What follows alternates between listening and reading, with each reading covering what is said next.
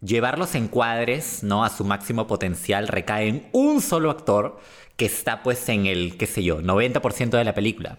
Que es, como tú dijiste, nada menos que el ultra sex symbol James Sex Symbol Franco. La cámara está a centímetros del cacharro de James Franco. Así que. Claro, te, cero quejas por ese lado, ¿no? Así como te gustaría estar. Exactamente, sí. Que esto realmente sucedió, canchas, canchitas. O sea, hubo una persona real, así como tú que me estás escuchando, así como tú, Renzo, como yo. De carne y hueso. Que estaba haciendo de carne y hueso. Soy una mujer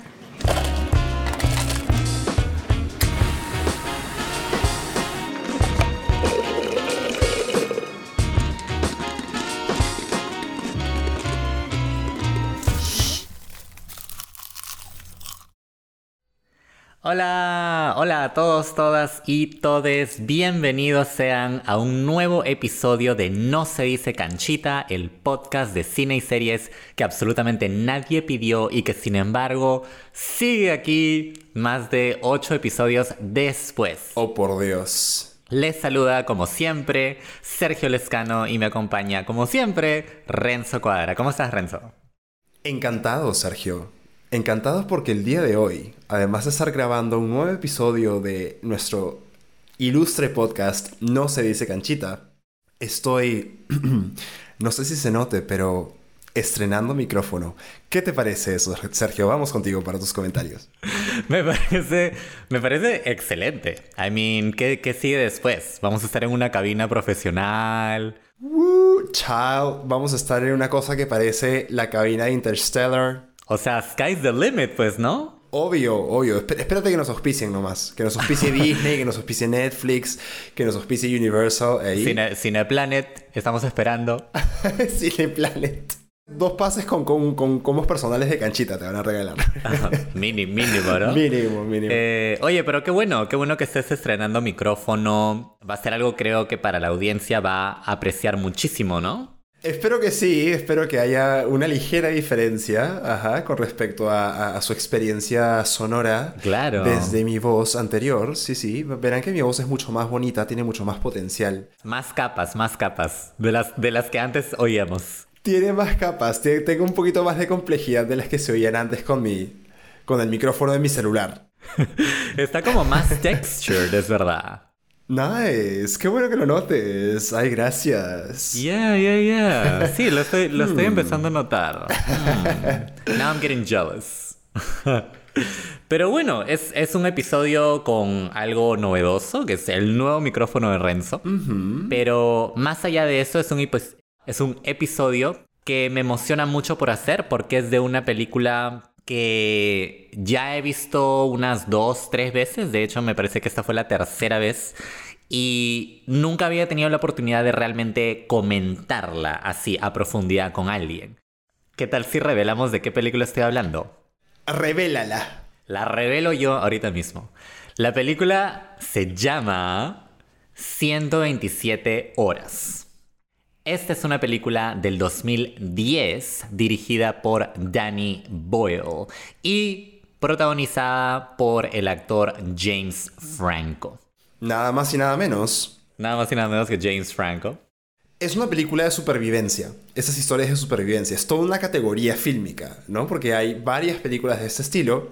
Lo que diferencia a 127 horas es que la película además es digamos, biográfica. Es un biopic, se podría decir, de un caso real de supervivencia protagonizada por Aaron Ralston. Ahora, ¿de qué se trata? La sinopsis dice así. Un montañista queda atrapado en una roca mientras explora un cañón en Utah, Estados Unidos, y se ve obligado a recurrir a medidas desesperadas para sobrevivir. Ahora, yo realmente no, no sé si lo llamaría un biopic, porque siento que un biopic pues abarca desde el nacimiento hasta la muerte de la persona, ¿no? Mm, cierto, Esto es más como un... Es, es, es una cinta basada en hechos reales. Eso sí... Es un caso real, sí. Claro, eso sí hay que recalcar, ¿no? Porque es pues le añade muchísimo drama a, a, la película en sí, pues, ¿no? Que, que haya realmente sucedido. Ahora, esta sinopsis que tú acabas de leer es, es Es chistoso porque siento que no le hace justicia a lo que la película termina por mostrar y por transmitir, ¿no? Uno con esa sinopsis dice, bueno, o sea, se queda, ok, se queda atorado en una roca mientras explora, Sí, toma ¿no? medidas desesperadas, es como muy simple. Entonces, creo que al menos algo que, que yo percibí al ver la película fue ¿Qué, ¿Qué tanto pudo hacer esta pela justamente con una trama tan sencilla? ¿No? Buen punto. Claro. Conversemos un poquito, de hecho yo quiero conversar contigo, muy seriamente, Oh, por Dios. de si ya conocías a este director por alguna película anterior, eh, a Danny Boyle. En absoluto. No lo conocía para nada. Yo siento que sí, solo que quizá no por el nombre. Él dirigió ¿Quién quiere ser millonario?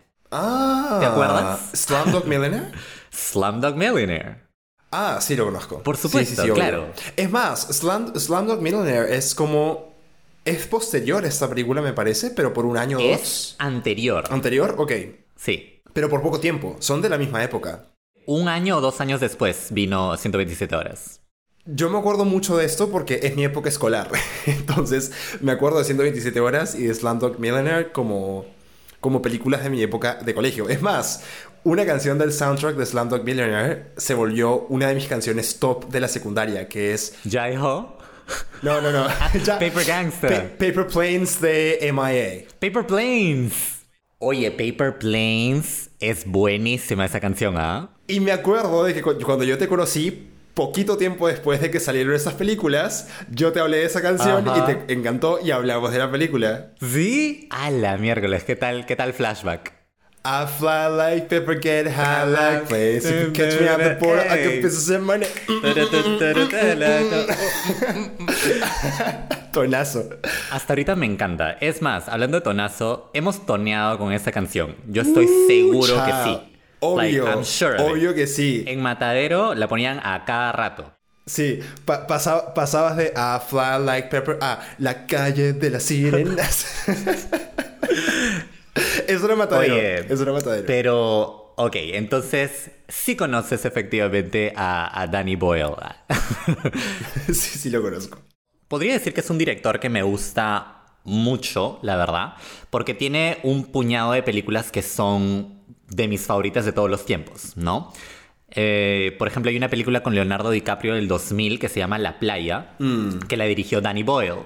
Danny Boyle también dirigió la que acabamos de decir, Quien quiere ser millonario, que me encanta todo esto, esa película. Una película muy buena. Y de ahí se desprende otra canción favorita mía, pero no es... Bueno, aparte de Paper Planes, que también me gusta mucho, pero es Jai Ho. Muy bailable, además. Fue, Jai Ho me inspiró a hacer eh, baile Bollywood.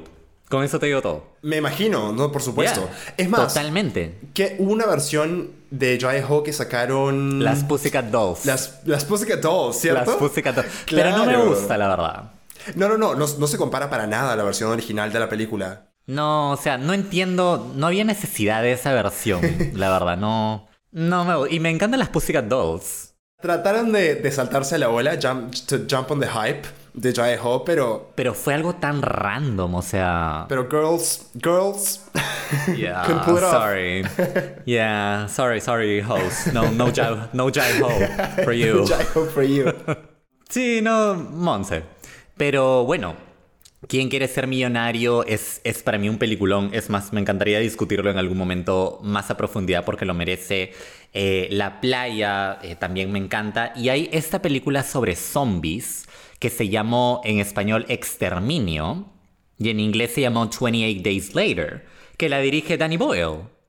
Ok, yo no, yo no Escúchame, no, acá, acá tengo que reconocer que yo no hice mi tarea para este episodio entonces, porque yo no investigué el background de Danny Boyle. Hay muchas. Shame on Casi you. todas las películas que has mencionado me encantan, son películas muy buenas. Exterminio es una gran película. Me encantó Exterminio. Con el actor de Peaky Blinders, que ahorita no tengo su nombre en la cabeza. Cillian Murphy. Ese actor, que es, una- es un super actor. El Inception, él me encantó. Sí, es muy bueno. Es extrañamente atractivo también. Es como un offbeat atractivo. Psycho nerd atractivo. Sí, no es, no es un nombre hegemónico, no es hegemónico. pero es muy sexy. No es, no es, no es un Zac Efron, No, no, no, para nada. pero tiene algo, definitivamente. Tiene un sex appeal, sí, sí, sí, como de bad boy, como de medio creepy. De hecho, mi hermana y yo tenemos un término que es creepster, que es como creepy hipster. Ya, ya, ya. Tiene un poquito ese vibe. Sí, sí, sí, sí, sí, sí. El tipo que te invitaría a una cena, you know, a candlelight dinner, pero también te invitaría como que a, no sé, a la morgue después. Ajá, hacer, Re- hacer el tour por el cementerio del Sí. ángel. El presbítero, el presbítero. El presbítero, el presbítero. Muy misterioso, like, I like some mystery in a man. Oye, una, una pregunta. ¿Él nunca ha hecho un papel de vampiro? Porque siento Ah, que lo necesita hacer. Creo que no, o sea, de mi memoria, no. Pero sí recuerdo que él fue el espantapájaros en Batman Inicia, por ejemplo. ah, sí. ¿no? Tuvo este papel de villano y excelente, pues, ¿no? O sea, qué, qué mejor espantapájaros que él, ya. Entonces, ¿por qué estamos hablando de Cillian Murphy? Por Exterminio y por Danny Boyle. Esa fue la conexión. Vale, vale, vale, sí. Yo siento que Danny Boyle es ese tipo de director. Mucha gente ha visto sus películas, pero muchos quizá no reconocen su nombre. Porque no es un nombre tan sonado como, qué sé yo, Steven Spielberg, Martin Scorsese, etc., ¿no? Pero se, se ha ganado ya una fama muy merecida, creo yo. Es un director, como te habrás dado cuenta, muy ecléctico. Sí, se nota. A mí, a mí me encanta lo, lo dispersas que son sus películas. O sea, son totalmente distintas entre sí, pero los elementos de dirección son similares, ¿no? Que ya vamos a, a profundizar en ello. Danny Boyle is the shit. Hermano de Susan Boyle. No, right? O sea, podría ser, supongo. I dreamed a dream. Oye, ¿qué pasó con No. Susan Boyle? Pucha, espero que siga cantando. Porque cantaba muy bonito. Mm, Mm. I wish her well. yeah. Le deseamos bien a Susan Boyle desde aquí, desde este podcast. Sí. Que nos escucha seguramente todas las semanas, religiosamente. Una de, nuestra- una de nuestras fieles canchas es ella. O sea, ni lo dudes. Ahora, yo quería pasar, eh, una vez que ya ¿no? remembramos un poquito acerca de Danny Boyle, eh, pasemos al protagonista, porque realmente esta es una película que está, digamos, sobre los hombros, evidentemente, de- del director, pero el peso de la película en sí recae llevar los encuadres, ¿no? A su máximo potencial recae en un solo actor que está pues en el, qué sé yo, 90% de la película. Que es, como tú dijiste, nada menos que el ultra sex symbol James Sex Symbol Franco. Cuéntame qué opinas de James Franco, Renzo. ¿Lo ubicas? ¿No lo ubicas? Sí, obvio que lo ubico. O sea, yo creo que James Franco es un actor súper conocido. Protagonista de cien, de miles de, de sueños húmedos en- a lo largo de toda su carrera. Ya podemos ver cuál es la inclinación de Sergio hacia, hacia James Franco. Em, Yo no lo considero un sex symbol. Es un, es un tipo atractivo y que sí, o sea, es sexy. Y, y es, creo, un sex symbol más o menos. Pero para mí es más una persona muy extravagante. También, O sea, también, a- también. Yo lo miro desde ese, desde ese punto, sí. Es muy extravagante. Bueno, te iba a decir, yo creo que es, es un actor muy millennial también. Creo que es un actor muy de nuestra generación millennial. ajá, 2000. Eh, no hay millennial que no, que no lo conozca. Lo hemos conocido por como el hijo del Duende Verde en Spider-Man junto a Tobey Maguire. Y pues después de eso ha estado en miles de películas, ha estado en, en comedias románticas, ha estado en películas medio thrillers, ha hecho de villanos, ha hecho del héroe, ha hecho de 10.000 cosas. Ya en los últimos, creo que mm, 10 años, 5 años, sí, 10 años, se ha dedicado mucho más a la dirección y producción. Ha dirigido películas también como súper diversas. Hay una película que dirigió que es una especie de documental sobre eh, los, estos leather bars, estos bares o, clubes, discotecas gays de cuero, donde hay un montón de sexo y ese tipo de cosas. Es una, es una película muy cruda, muy explícita. James Franco parece que tuvo un interés en la época por ese tipo de... por ese ambiente y se lanzó a hacer una película del tema. Entonces lo ha hecho todo realmente este tipo. O sea, es un tipo que... No sé, es como el típico tipo como de Silicon Valley que tiene plata, entonces se lanza a hacer lo que le dé la puta gana porque puede hacerlo. Ese es James Franco, ¿no? Pero en la industria del cine. A mí lo que me, lo que me gusta de James Franco, bueno, aparte de lo físico, Aparte de todo lo que tiene En su cuerpo. en su cuerpo. con lo que encuentro cierta similitud con el director Danny Boyle es también lo ecléctica que es su filmografía, porque como dices tú, es como un actor todoterreno, que lo hemos visto en, pucha, cual género se nos ocurra, ¿no? Como tú has mencionado, o sea, 127 horas, evidentemente eh, es, es un drama, pero él también ha estado en éxitos de taquilla como El planeta de los simios. También ha estado en comedias románticas como Varias. Jamás besada, Sí. con Drew Barrymore, este clásico del 99. También estuvo en otra película que se llama The Disaster Artist. Que de hecho acabo de ver en la ficha técnica que él mismo dirigió. Man, ya, qué loco. Sí, últimamente se está dedicando a dirigir varias de sus películas y actúa también. Oye, esta película es muy buena, ¿eh? The Disaster Artist. No la conocía. Creo que está en Netflix. Es caleta, es caleta. Y retrata la vida de un actor en Hollywood, ¿no? Y es, es muy quemada, pero muy bacán. Entonces, Muy quemada como, como, como su director. James Franco es quemado. O sea, pero tiene muchísima Sí. personalidad, creo yo. Y muchísimo carisma. Sí, sí. James Franco es chévere. O sea, e- es entretenido. Es un tipo loco. Siento que siempre es un placer. que soy muy biased aquí, no puedo, no puedo hablar de forma objetiva. Demasiado. El, el sesgo, el sesgo. Sí, es demasiado el- notorio. Sí, de fangirling. Siempre es un placer verlo en pantalla. Así, lo más grande posible. Lo más grande posible la pantalla. Yes, Con zoom, you know, cámara lenta. Podría hablar de toda la vida, me doy cuenta. Pero pasemos ya de Danny Boyle, pasemos de, a- de James Franco a una tercera persona sobre quien esta película habla. Aaron Ralston. Bien, acá hay varias cosas bien interesantes. Aaron Ralston es la persona en la que se basa la película. La película cuenta su historia. Y de hecho, James Franco retrata muy bien la personalidad de Aaron Ralston Mm. en el momento en el que le pasó el accidente. ¿no? Él, él era un tipo súper loco, aventurero, estaba en sus 20 ingeniero, así que tenía plata. Ok, bravazo. Entonces era un ingeniero lo, loco, así, extrovertido. Aventurero, Extrovertido. extrovertido. también, o sea, sí. Pero no, él no se conformaba con meterse drogas y irse de juerga todos los fines de semana, toda la noche, sino que él era el tipo que hacía deportes extremos. Y su deporte preferido era irse a los cañones de Utah a escalar, a explorar, a meterse en las cuevas, a arrastrarse por el lodo. O sea, era un tipo súper loco. Y la, la experiencia que tuvo con, esta, con este accidente le hizo básicamente replantearse toda su vida, ¿no? Entonces, él siguió siempre teniendo un espíritu aventurero, pero después de, eh, de la experiencia se convirtió en conferencista, se convirtió en speaker motivacional y en escritor. De hecho, escribió un libro que se convirtió en un bestseller y fue el libro en el que se basó la película. Libro que se llamó Between a Rock and a Hard Place en inglés o en español Entre la espada y la pared, ¿no? Es este refrán que es figurativo cuando lo decimos como en el día a día, pero en el caso de Aaron Ralston fue literalmente como va el refrán en, en inglés. El refrán en inglés va entre una roca y un lugar duro, básicamente. Y es exactamente lo que le pasó. La cosa es que este libro se convirtió en un bestseller y Danny Boyle, pues, buscó a Aaron Ralston para convertir el libro en una película con James Franco, además. Bravazo.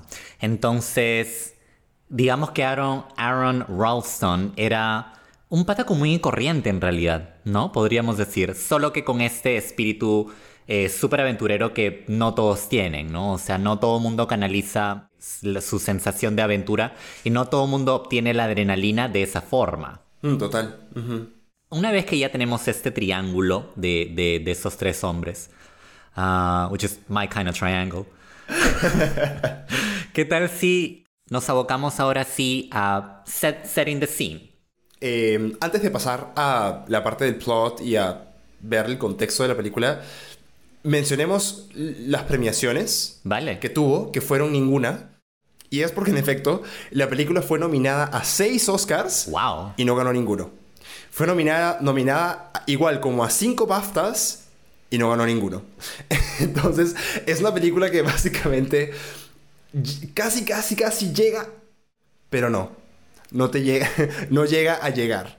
Pero, o sea, no es como que me va y me viene, pero siento que la nominación de por sí ya tiene un peso muy grande, pues, ¿no? Dice, sí, por supuesto, sí. Dice, dice mucho, dice mucho de la, de la calidad. Esta es una película además bastante bien... Recibida.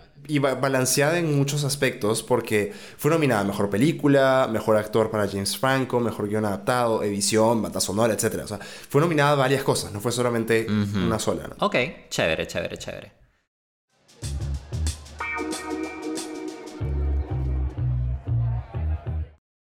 Entonces, ahora sí, en cuestión de narrativa, conocemos a- al protagonista, a James Franco interpretando a Aaron Ralst- Ralston.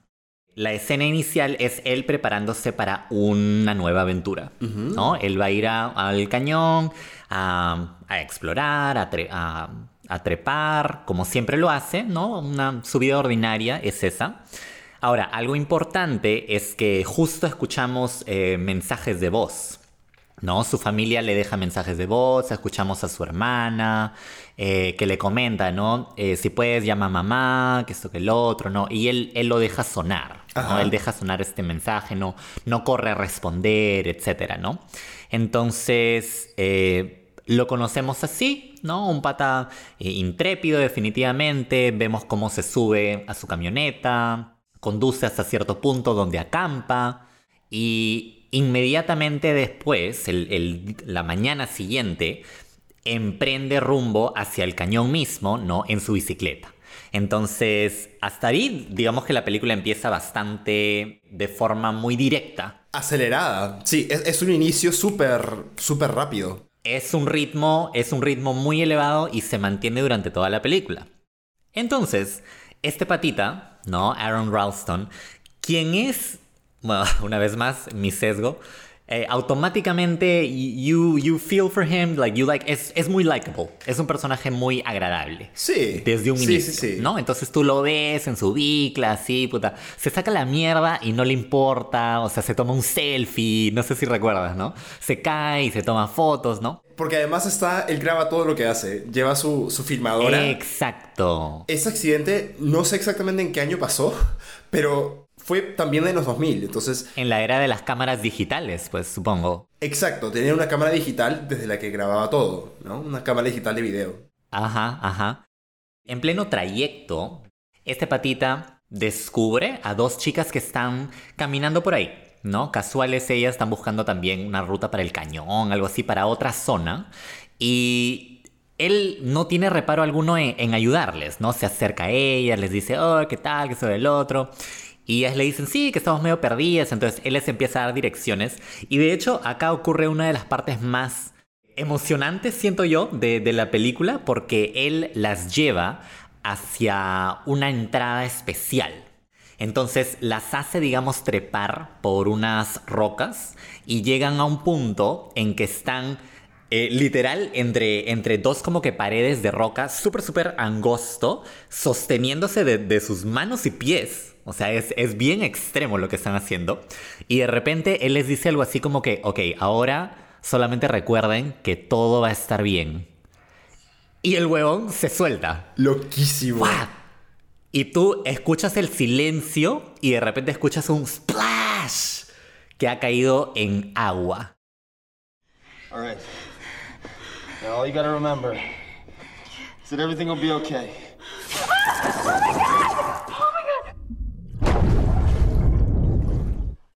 ¿No? Entonces él obviamente había planeado todo esto para darles esa sorpresa a las chicas. ¿Y quién hace eso, man? O sea, ¿quién, quién bromea con algo así?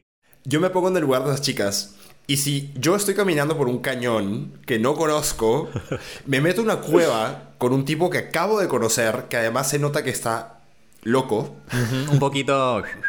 Y de pronto el tipo me dice, ¿confías en mí? Mira, todo va a estar bien. Se suelta y yo veo que cae. Yo ni cagando me voy a tirar, voy a hacer lo mismo. exacto. Estaba, estaba en un sitio angostito donde casi no se veía.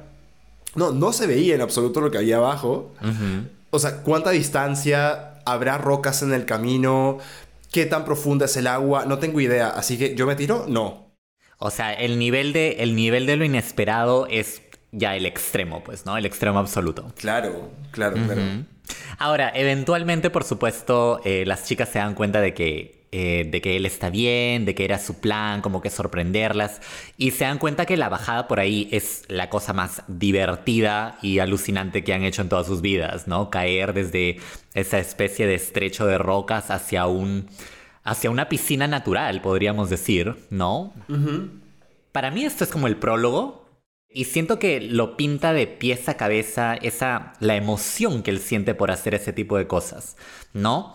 Que quizá no muchos compartimos, ¿no? Porque yo no soy mucho de deportes de aventura, por ejemplo. Entonces yo no experimento ese tipo de cosas seguido. Ya hemos podido comprobarlo cuando metimos a Sergio en una cueva en la que no la pasó bien. No, para nada, para nada. Acá Renzo Cuadra, esa es una denuncia pública, porque en algún momento él me prometió, sí, ven, visítame aquí en Colombia, vamos a ir, pucha, playas paradisiacas, vas a estar relajadísimo. Bailando salsa en Cali, ¿no? Y no. De repente, flash forward, estaba en una caverna con lodo hasta mi cuello con caca de murciélago respaldándote por, por, el cachete. ¿no? Y, teniendo que, y teniendo que saltar, much like el character hizo, ¿no? Tal como lo hizo este patita, tuve que saltar, ¿no? De, de una roca a una piscina, de una caverna, puta, ala. Es lo más aventurero que he hecho en toda mi vida. Se suponía que, tenía que saltar, pero Sergio eligió no hacerlo. A pesar de que no estaba en un sitio como estaban esas chicas. Porque esas chicas estaban literal entre dos rocas así apretujadas. Sergio estaba en un lugar donde él podía ver, no con claridad, qué es lo que había abajo, pero no. No se lanzó. No, fue, fue demasiado. Fue demasiado para mí. bueno, digamos que este pata, Aaron Ralston, disfruta al extremo de esto, pues, ¿no? Y, se nota eso, su emoción es casi la de un niño al hacer estas cosas. Es un niño, exactamente. Es un niño, es un niño, sí. Y bueno, llega el momento de despedirse porque él va a proseguir, ¿no? Con su, con su ruta. Y las chicas también ya van por otro lado, ¿no? Entonces las chicas, eso me parece muy interesante porque las chicas eh, lo invitan a una fiesta, creo que la noche siguiente, y él se despide como diciendo, sí, sí, fácil, fácil caigo por ahí, que eso que el otro.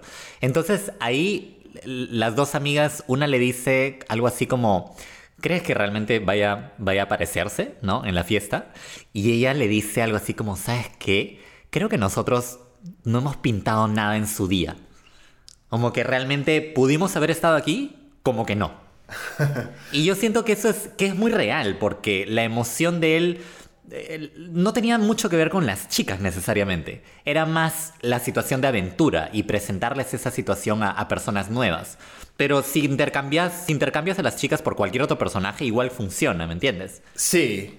Te lo digo porque quizá otro tipo de personaje posiblemente haya sentido quizá una mayor atracción sexual por las chicas, más en modo, no, gileo, pero él no. Las que estaban en modo gileo eran las chicas, claro. Eran más ellas. Sí, sí, sí. Claro, definitivamente. Pero él era literal el niño que solo quería lanzarse a la piscina. Sí, era el niño en, un parque de Disney. Exactamente, yes. Entonces, ¿qué es lo que sucede? Eh, él sigue en su ruta, puta, está escalando, hasta ahí todo bestial. En realidad todo va bien, la película está en un rumbo súper, súper chévere. Acabamos de tener una aventura genial, ¿no? ¿Y qué pasa? Se cayó. De la forma más estúpida posible. Tiene una caída realmente tan tonta como dices tú. Sí. O sea, la, caída es absolutamente anticlimática. En la película se siente de esa forma y creo que eso fue muy intencional. Porque la idea era mostrar que lo que le pasó a Aaron Ralston fue absolutamente accidental. O sea, fue algo que te puede pasar como que como que vas caminando por la calle y, pisas caca de un perro, Como que, y porque no te diste cuenta, o sea, algo así totalmente arbitrario, solo que en este caso lo que pasó fue que Aaron pisa mal, justo estaba, digamos, saltando entre dos riscos, podemos decirlo, solamente que los riscos estaban por debajo del nivel del piso. Mm. Entonces, al saltar, pisa en una roca que estaba suelta, una roca grande, además, que se veía estable, pero estaba suelta. Claro, de hecho él prueba la estabilidad de la roca, o sea, él la pisa, ¿no? Porque él ya ha hecho esto antes, entonces no se arriesga a pisar cualquier cosa, ¿no? O sea... Es loco, pero no idiota. No, no, no, no, no. Entonces, claro, eh, y tiene experiencia. Sí. Pero esto es algo totalmente accidental, ¿no? Entonces la, roca resultó que estaba floja, la roca se cae por el, por el espacio entre los riscos, él se cae también Mm, A la vez. a la vez, exacto, y por los ángulos, la física, la alineación de los planetas, La mala suerte. Mercurio retrógrado, claro, la roca queda exactamente suspendida entre el borde del abismo, digamos, ¿no? o sea, la, la loma, y el brazo derecho de Aaron, ¿no? O sea, literal, su brazo quedó siendo uno de los, de los topes de la, del rocón que se había caído. O sea, y uno realmente ahí piensa que, o sea, qué piña. Creo que ese es el momento donde uno dice, puta, qué, qué salado. Mi papá diría más salado que calzoncillo de pescador. Y tu papá estaría en lo correcto. Y eso es quizá lo más sorprendente de que esto sea una historia real. O sea, no es algo creado, ¿no? Exactamente, o sea, si esto fuera ficción, jamás podrías hacer esto, ¿no? Nunca, No, o sea, nunca. sería mala práctica, lo que no se debe hacer para estudiantes de cine en, en la universidad, ¿no? Pero, pero esto es una historia real y lo que pasó fue exactamente eso. Eso es lo que descuadra, que esto realmente sucedió, canchas, canchitas. O sea, hubo una persona real, así como tú que me estás escuchando, así como tú, Renzo, como yo, De carne y hueso. que estaba haciendo de carne y... Soy una mujer. de carne y hueso. Una persona normal, como decíamos, que tuvo realmente la mala suerte de caer por una especie de precipicio rocoso y tener una roca atascada, tener su brazo atascado por una roca y quedarse ahí 127 horas. Hence the title of the movie.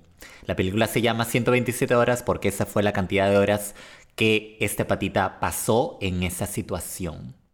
Cifra que en horas puede no significar mucho, más allá de que 100 parezca un número grande.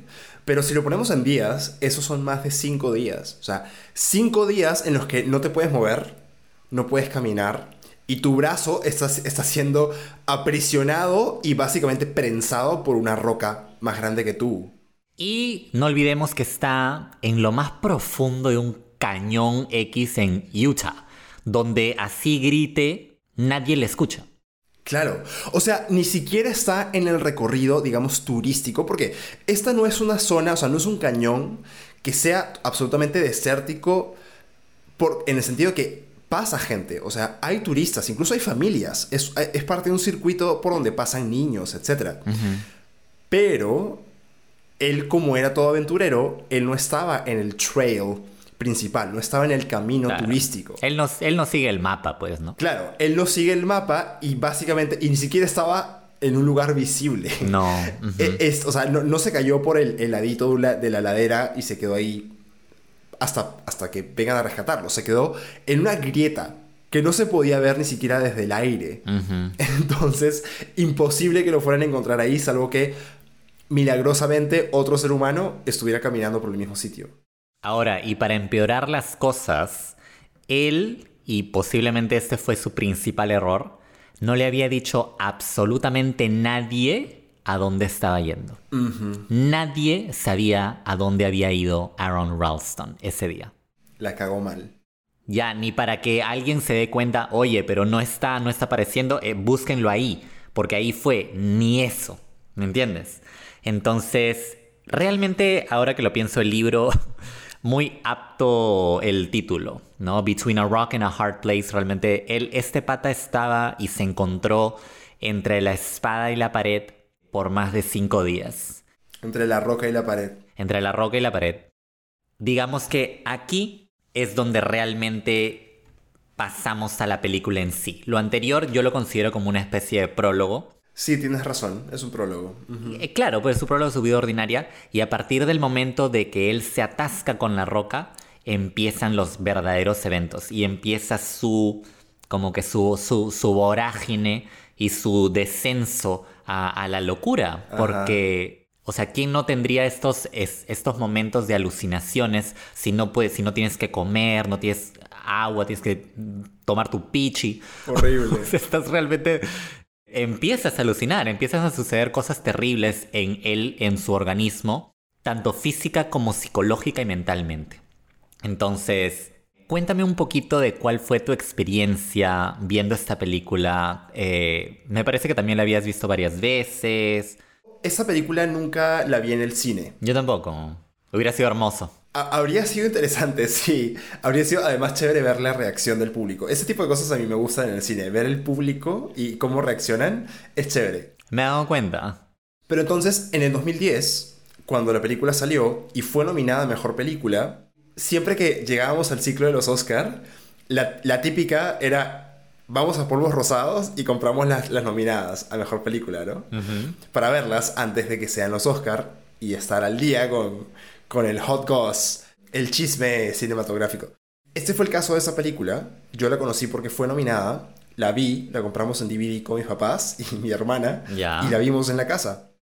Esta es una película que te hace vivir intensamente las experiencias por las que pasa el personaje, ¿no? Esta es una película de supervivencia y tiene un solo personaje realmente. O sea, el protagonista es la película. Sí. Y es un retrato muy personal, ¿no? Porque vemos cada diálogo interno, cada, mm, cada conversación que tiene Aaron consigo mismo y además cada experiencia física, porque la película te hace sentir su dolor, te hace sentir eh, su frustración, su desesperación y todo eso se transmite muy bien. Entonces yo me acuerdo que la primera vez que vi la película Te impactó.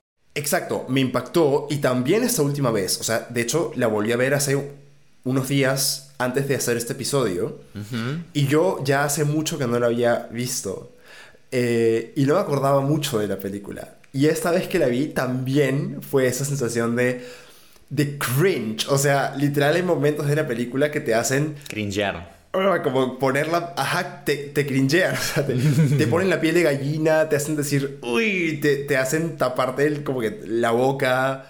Yo, yo no soy de, de cubrirme los ojos viendo películas, eh, no lo hice con esta, pero sí tuve ese feeling de, uy, Ajá. ese, ese dolorcito, ¿no? Como que, uy, no, no, te da cosita.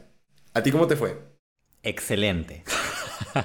o sea, yo tampoco vi esta película en el cine, pero recuerdo haberla visto por primera vez hace varios años. Tipo, no en el año en que salió, pero posiblemente la primera vez que la vi fue en el 2018. Ok, no hace mucho entonces. Claro, y recuerdo que me encantó. O sea, mi reacción fue absolutamente visceral y emocional a la película.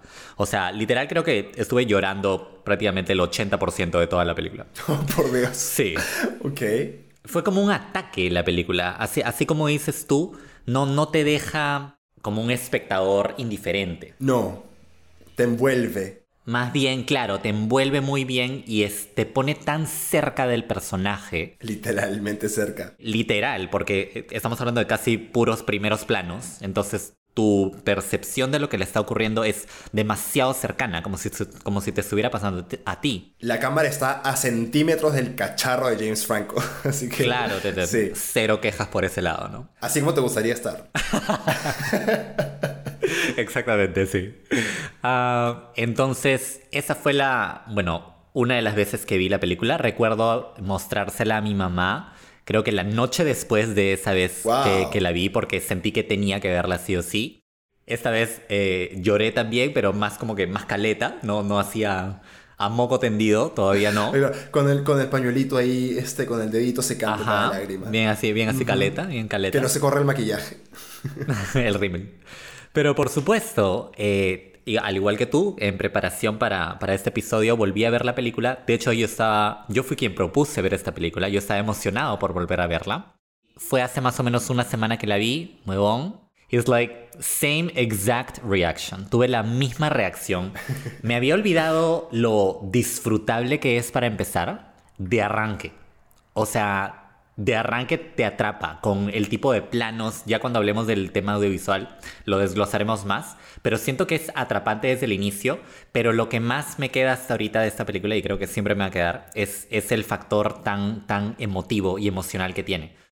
Y yo siento, y quizá esta es mi siguiente pregunta para ti, que lo que más me gusta de esta película es que creo que finalmente todo mundo puede conectar con la idea de la resiliencia. Y de superar obstáculos que te, que te pone la vida.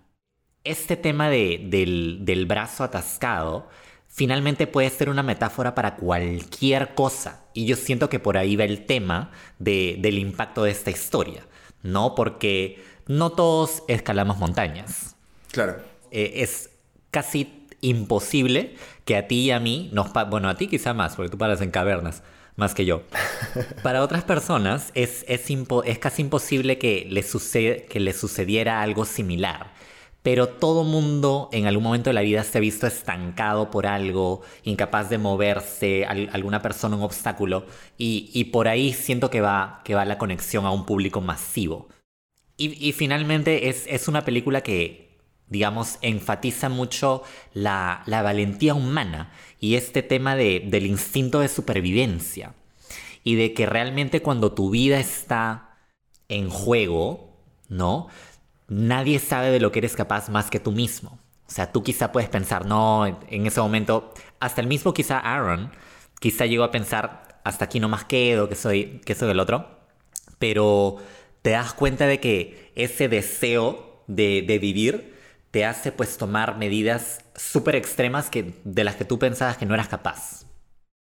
E- e- Eso que dijiste me encantó, de hecho, que es en este tipo de momentos donde recién te enteras justo de que eres capaz. What you're made of. What you're made of, sí. Son, son ese tipo de situaciones que te forjan el carácter. y li- literal eso es lo que, lo que pasa. O sea, esa es, esa es una historia sobre cómo Aaron Ralston forjó carácter. Totalmente. Creo que en este momento ya tenemos que dar el spoiler máximo de la película para aquellos que no lo hayan visto. Beware, cuidado. Eventualmente, eh, Aaron Ralston, ¿cómo se llega a liberar de la roca? Pues nada menos que se, cor- se corta el brazo. y, y de hecho, y no solamente se lo corta, Se lo rompe. se lo rompe y lo, y lo va machacando con una, con una navajita que no servía para un carajo, Puta. que no tenía filo. o sea, es como que se te acabó el filo del cuchillo, ¿cómo, cómo cortas tu pollo? Pucha, te toca con el tenedor, como que darle así, picarlo. ¿no? Eso es básicamente lo que él hace, o sea, hace Yeah. mierda su brazo para de- desmembrarlo, ¿no? Pero imagínate, uno, la angustia de ese instante, la impotencia de ya haber intentado todas las otras alternativas que tenía a la mano, y, y esa, e- ese, deseo realmente de, de seguir viviendo, ¿no? Porque él tranquilamente pudo rendirse. Y yo siento que ahí eh, otra sería la historia, ¿no? Sería una película mucho, mucho más deprimente, ¿no? Si Sí, claro. Aaron Ralston pues hubiera perdido la vida. Pero lo importante y lo destacable aquí y lo asombroso es que Aaron sigue viviendo y vive porque logró tomar esa decisión de sí, cortarse el propio brazo, ¿no? Para salir de ese hueco, literal y metafóricamente, en el que estaba. Te- tengo varios comentarios. Primero, es interesante que hayas usado la palabra disfrutable para describir esta película, porque para mí esta no es una película disfrutable en el sentido de, Ok. de no es una película amigable para los sentidos. Es una película más bien cruda y punzante. Punzante es la palabra. Y tú, e- eso fue lo que tú dijiste también. O sea, la- también describiste esa parte. Es una, en ese sentido, es muy parecida a Requiem por un sueño, ¿no? Es una película que no está hecha para que la disfrutes. O sea, no, no es para que sea una experiencia, digamos, armoniosa, relajante, sino todo lo contrario. Mm. Es una película que perturba. Y lo mismo con esta.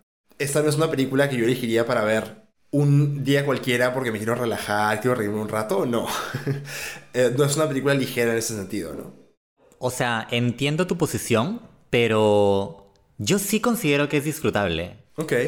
Creo que tiene que ver mucho ahí eh, la mano del director, porque sus planos son muy dinámicos. Entonces, desde ese punto de vista, la película siempre es cautivante, porque te lo te presenta el personaje desde un ángulo, luego de otro, luego tiene secuencias de sueño, eh, tiene secuencias reales, tiene flashbacks, tiene flash forwards, o sea, siempre hay algo que está sucediendo en la película.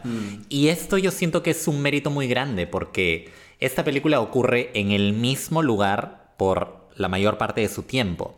Entonces siento que en manos de otra persona esta película pudo haber sido aburridísima. Sí, total. ¿Me entiendes? Pero, pero, pero Danny Boyle es, es un director tan visual y sonoro que realmente hace de la experiencia, por más que sea un momento pues súper crudo en la vida de alguien, la hace disfrutable, ¿no? Mi tema va por ahí. Te entiendo, te entiendo. Y estoy de acuerdo. De hecho, la película tiene ese mérito. Gracias, gracias por entenderme. Hay partes de la película que yo sí encuentro no aburridas, pero la película sí baja el ritmo considerablemente cuando él queda atrapado y vemos ese desgaste progresivo porque pues se va deshidratando, se va, está básicamente desnutrido porque no ha comido tantos días. Y esa parte se pone mucho más lenta que la parte inicial y que la parte final, pero en ningún momento la película se siente ya como un como pesada, no. No, no, no. Solamente que yo sí noté un, un bajón en el ritmo. Pero tienes toda la razón, o sea, los recursos que utiliza Danny Boyle para retratar la experiencia y contar como el journey, ¿no? El viaje de Aaron Ralston en todo lo que le pasó son geniales. Así, es, es un gran logro ahí.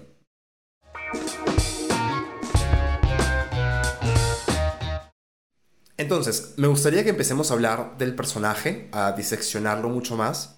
Y quiero empezar con eh, el protagonista real de esta historia, que es Aaron Ralston, que él describe muy bien lo que significó esa experiencia para él. Y él lo pone de una manera súper curiosa. Él dice, cuando me pasó el accidente y cuando salí de, esa, de ese risco en el que estaba, volví a nacer, pero volví como un hombre adulto. Mm. O sea, no solamente cambiado, volví como una persona adulta. Él- en, el- en su discurso mismo, él antes de, de que le pasara el accidente, era un niño. Y es algo que la película te hace notar muchísimo, ¿no? Él es un niño eh, en cuestión de cómo aborda su experiencia y su relación con otras personas, con el mundo, y también su relación con su familia. Y eso es un primer punto que a mí me gusta muchísimo. Tú terminaste la descripción de la trama justo hablando de cómo Aaron la cagó porque no le contó a nadie. Estamos hablando de nadie, o sea, Ni- ni su vieja. ni un amigo, ni una amiga, ni su vieja, ni su hermana, ni, Ni su nadie. exnovia, nadie. Exacto, a nadie le dijo, ¿no? Sabiendo que se iba a un lugar inhóspito. Una actitud totalmente irresponsable, pues, ¿no? Que para una persona que tiene un estilo de vida, digamos, no vamos a llamarle infantil, pero sí tiene un estilo de vida aventurero y sobre todo aislado, o sea, una persona que no se involucra frecuentemente en, en una relación con otras personas, ni siquiera su familia, puede sonar como algo totalmente racional. ¿Para qué les voy a contar? Porque ni a ellos les interesa escucharlo, ni a mí contarles. Entonces, eso es un poco, y es una actitud que entiendo, porque yo también me identifico, me puedo identificar y puedo, eh, yo me he visto, creo, reflejado en varios, varias de esas actitudes en mi vida. Entonces, entiendo súper bien de dónde viene esa, esa actitud. Pero cuando te vas a lanzar a hacer algo como esto, obviamente no puedes hacer esa huevada. O sea, si, si te vas a ir a perder a la nada en una montaña, en un cañón, no puedes no decirle a nadie. Mínimo deja un post-it, ¿no? Mínimo deja un post-it, mínimo ponlo en tu estatus de, no sé, deja una historia en Instagram, algo, Mm, para que la mm. gente sepa que si no les contestas en varios días, puede ser porque te pasó algo. El, el mensaje de voz que recibe cuando está saliendo de su casa es súper diciente, ¿no? Porque es un mensaje de voz de su hermana que básicamente le dice, oye, te he estado llamando pero no contestas, entonces contéstame. Ujú. Quería coordinar con él un tema de una actividad familiar y también le dijo, por favor, por favor, llama a mamá, que mamá está preocupada, quiere saber de ti. Hace, no sé, meses, semanas que no la llamas, entonces por favor, llámala. Hey, Aaron, Sonia here again. I know that you're probably going to be away this weekend, but listen, just think about what we're going to play, please, because we have to decide and we really we need to practice. Okay? Anyway, it will be fun, I promise. And oh, please call mom, please, because she worries, which you know already. Okay. Later, A. Bye. Y él, ¿qué hace? Escucha el mensaje y ahí queda. Lo escucha y se quita. Se larga de la casa para irse al cañón, ¿no? Eh, entonces, ni siquiera aprovechando que recibió un mensaje de su hermana, la llama para decirle, oye, ¿todo bien? Claro, Llamo claro. a mamá cuando regrese porque me estoy yendo a, a escalar por ahí un, cano- un cañón en Utah. Yo siento que eh, toma todas esas cosas por sentado. Y creo que a partir de ahí viene eh, el tema que él mismo menciona, que es su madurez emocional, ¿no? Creo que lo principal que lo hace, una de las cosas principales que lo hacen madurar es justamente la noción de que todo eso que él tiene tan a la mano, que su mamá le deje mensajes, que su hermana esté detrás de él, es algo que de, de un día para otro, de un momento al otro, se puede ir, puede desaparecer por siempre. Claro. ¿no? Creo que nunca él valoró tanto a su familia como en el momento en que supo que quizá nunca más los iba a volver a ver. Y también porque el hecho de vivir una vida tan aislada de otras personas fue precisamente lo que lo puso en un riesgo mucho mayor. Porque si él hubiera simplemente avisado, o sea, si, si tú, si tú le avisas a tu mamá, mamá, me voy de viaje, vuelvo, no sé, en tantos días, pero de pronto, el día que se supone que ibas a volver, no la llamas, ella te llama y no contestas, obviamente ella va a activar todas las alarmas y va, va a empezar un, un- un proceso de rescate tarde o temprano. Pero con él jamás iba a pasar eso porque él no avisó, uno, y dos, todo el mundo alrededor suyo, incluyendo su familia, estaban súper acostumbradas a que él jamás contestara. Entonces el hecho de que él desapareciera, entre comillas, no era ninguna sorpresa. Entonces su mismo alejamiento lo pone a él en riesgo. Yo creo que ese fue su, su primer arrepentimiento además, ¿no? Como, porque primero viene ese tema, primero viene el tema de, carajo, la cagué. Porque a alguien debía avisarle en el mundo que yo venía.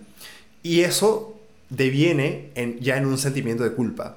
¿no? Porque ahí va lo segundo que tú dijiste, que es, pucha, o sea, el- el- la cagada fue incluso más grande porque no es solamente el hecho de haberme puesto a mí en riesgo, sino que además es desaproveché toda una vida con las personas que me quieren. ¿no?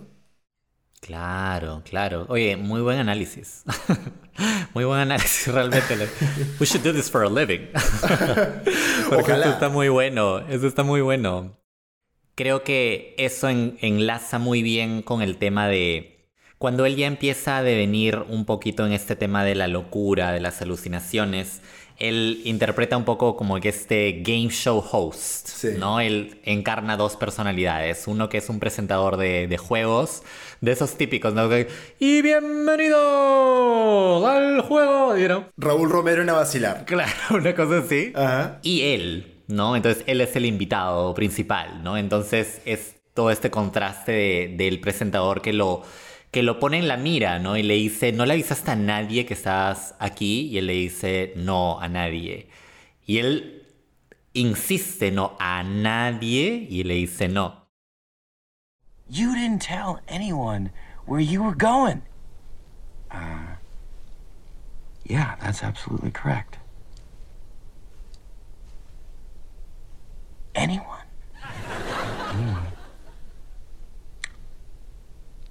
Oops. Tú ves realmente cómo pasa de ser algo tan cómico casi, porque es cómico esa parte, cuando él hace del presentador, pero cuando cae en la dura realidad de que realmente como en la recontra cae, pues vemos todo el peso de eso reflejarse en él, ¿no? En su cara. Entonces, eh, es un personaje interesante porque empieza a enfrentarse a, a la realidad de su vida, ¿no? Eh, en este momento. De todo lo que ha hecho mal. Porque el tema de la familia es uno, pero también otro tema importante es el de su ex enamorada, También, claro. que también lo acecha bastante, ¿no? ¿Qué es lo que más o menos pasó con su ex?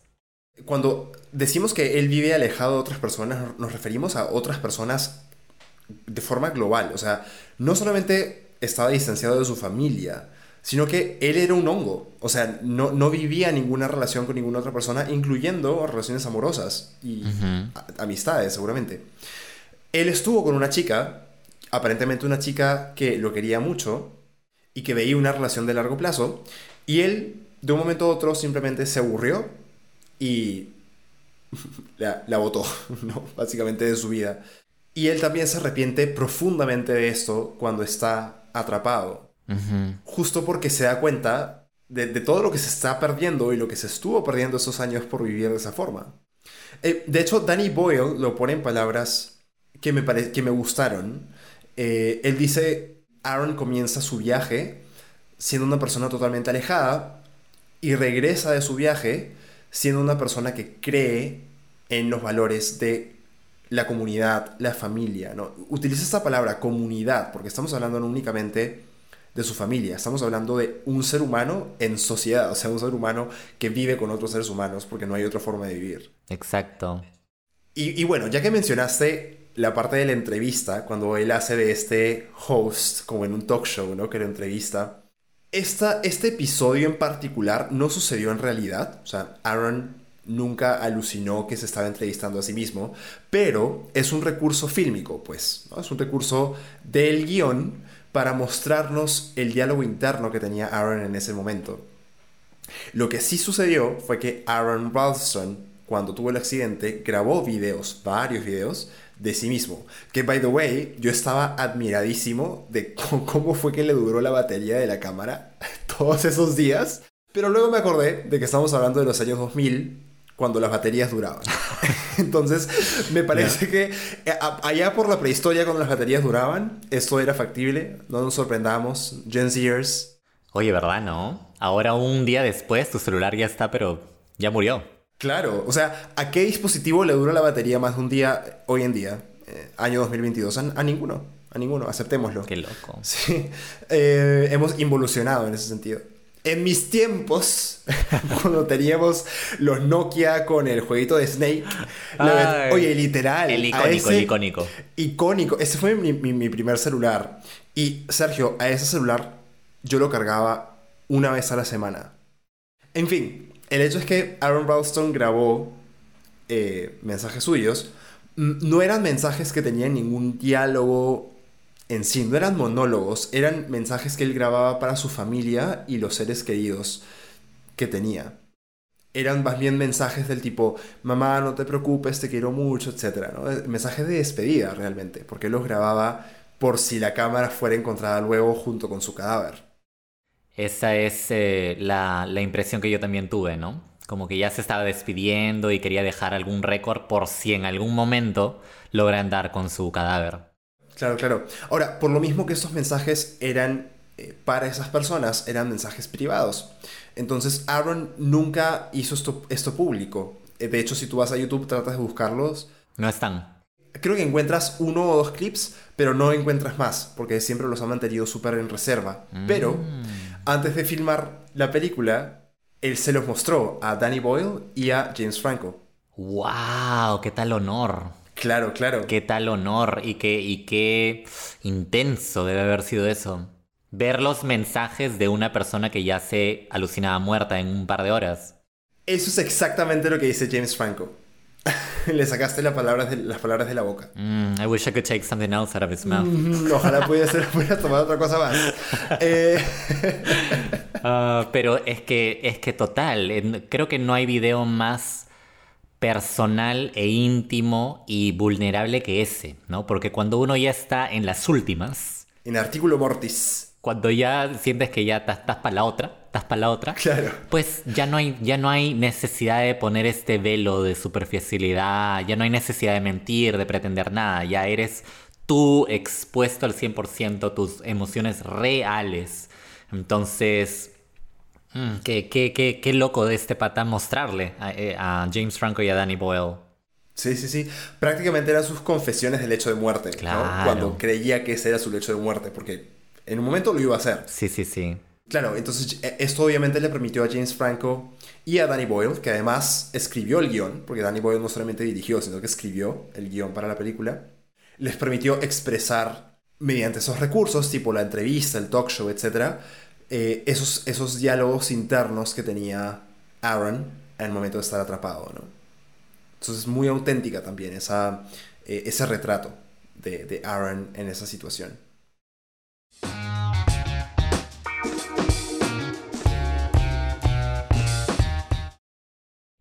Ahora que ya hemos pues analizado la trama, eh, el personaje en sí, eh, Creo que hay mucho que comentar acerca de, de la experiencia audiovisual que nos, que nos presenta esta película. Eh, de la mano, como te mencioné, de la mano de Danny Boyle, esta película para mí es es súper, súper dinámica. Entonces, ¿qué tal si, si recordamos algunos momentos eh, clave que, que nos gustaron ligados a un tema eh, muy audiovisual? Dale. Por ejemplo, uno de los momentos eh, que más me cautivó al inicio, y el primero por el que necesité tissues, fue el momento en el que el personaje Aaron Ralston pues ya está atascado Ajá. y ha estado intentando librarse de la roca, etc. Sin éxito y de repente ya empieza a amanecer porque ya es la mañana siguiente y ve como el sol empieza a hacerse paso por entre las rocas. Ah, Es un momento hermoso audiovisualmente. Viene el sol, es como un. Es como una toma que sigue al sol, básicamente. Y ves como James Franco eh, pone su, su pie ¿no? al sol y recibe el rayo solar después de toda una noche de estar en penumbra. Y es lo caso porque uno toma. El sol es algo que uno toma por sentado y que muchas veces a uno le jode.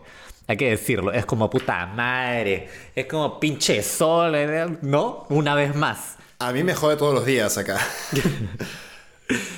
Pero evidentemente para este personaje y en, ese, en esa encrucijada en la que está, esos rayos de sol, esos 15 minutos como él mismo lo menciona de sol que tiene, son la mejor parte de su día. Son una bendición. Como algo tan simple puede ser algo tan valioso en esas circunstancias. Es como que a mí me puso a pensar demasiado en, en las cosas que tomamos por sentado, ¿no? Y este momento del sol eh, lo entrelazan bastante bien con un flashback de Aaron con su padre. Y tú ves cómo el padre de, de Aaron eh, lo llevaba a cañones, a montañas de chiquito, y le, y le decía, ¿no? Just wait for it, ahorita va a salir. Y vemos cómo mira el amanecer. Entonces, esa es la conexión, ¿no? El sol que recibe ahí eh, lo remonta a ese sol de amanecer que él veía de chiquito con su viejo. Child. Recuerdo y, y me pongo emotional porque fue muy poderoso ese momento para mí, definitivamente. ¿no? Es, es ese tipo de bonding, de, eh, de vínculo padre-hijo que basta que suceda una vez en la vida para que lo recuerdes por toda tu vida, pues, ¿no? Por la eternidad. Por la eternidad. Eso es un elemento muy nice. Es, es una. Es, digamos que dentro de la parte del accidente, que es súper crítico, ese es un momento feel good. ¿no? Es un momento que te hace sentir bien, te hace sentir como tibiecito. sí. Y qué bacán, eh, como te mencionaba, ¿no? Este, este link, no sé si temático, pero más de elemento, ¿no? De- del sol para conectar estos dos momentos tan distintos.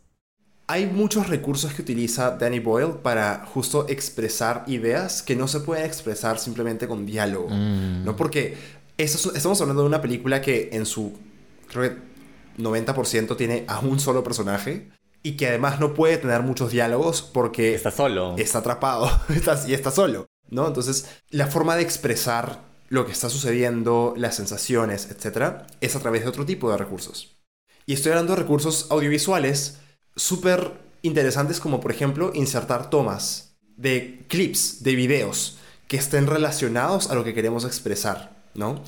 Es un recurso que se utiliza bastante, de hecho, la película abre con ese tipo de tomas. La película abre con tomas eh, de una ciudad donde camina gente, hay creo que este, carreras de caballos, o sea, te da la idea de una vida acelerada y aventurera, que es más o menos la vida que estaría llevando Aaron al inicio de la aventura, ¿no? Y hay una parte en particular donde ese tipo de recursos se utilizan súper bien, creo yo, que es una parte en la que a Aaron ya se le acabó el agua. Está muriéndose de sed. Está totalmente deshidratado, la boca seca. Yo soy una persona adicta al agua. O sea, yo tengo una botella de agua conmigo todo el día, todos los días. Yo no, no me desespero si siento que mi boca se empieza a secar. Ya. Entonces, yo no me quiero ni imaginar lo que se debe sentir no tener agua por días. O sea, eso en mi caso personal sería mi peor miedo, mi- la peor tortura. Entonces, en, en una etapa tan crítica, expresar lo que podría llegar a sentir, o sea, cómo, cómo se siente esa desesperación por querer tomar agua, la forma como lo hace la película es mostrando la, la mente, ¿no? De Aaron y cómo él empieza a pensar en comerciales de bebidas, ¿no? De tipo de Coca-Cola, De de gaseosas, de cervezas, donde ves gente en la playa con una cerveza heladita. El típico y cluc. Ajá, tal cual, Ya, tal cual. ya. O sea, ese comercial de Coca-Cola donde ves el hielito haciendo splash con el agua, bueno, una, así como una explosión de frescura y no sé qué. Sí. Oye, muy bueno. Es muy bueno, es muy bueno porque, mm, o sea, ese tipo de comerciales que ya de por sí en un comercial X te puede llegar a hacer sentir sed. Imagínate lo que a él le haría llegar a sentir Mm. cuando está sin agua por cuatro días, cinco días, ¿no? Ahora, yo, eh, ahora que mencionas ese momento que también, o sea, me parece logradísimo, muy original a la vez, Muy ingenioso. el muy ingenioso, es el recurso de la música. La música en esencia también es un recurso fílmico. Eh, elegir la canción correcta es, es todo un arte en realidad, puede ser todo un arte. Claro. Y yo no sé si recordarás esto específicamente, pero me parece que era justo en ese momento donde el tema de, de la sed es tan predominante. Existe un nombre cuando tú pones una imagen, digamos, trágica y a la vez le pones una canción alegre. Ajá. Eso tiene un término que ahorita la verdad no sé, porque lo normal, entre comillas, sería que si ves a alguien en una situación trágica, le pones una canción triste, deprimente. Sí. Entonces tú dices, ok, tiene sentido. Pero la genialidad de esta escena que estoy mencionando ahorita es que el director hace lo contrario. Él contrapone una escena súper trágica, difícil y dura de alguien que se está literal muriendo de sed con una canción alegre. Que es una canción buenísima todo esto, que se llama A Lovely Day. Que va como que, Lovely Day, Lovely Day, Lovely Day. And I know it's gonna be a lovely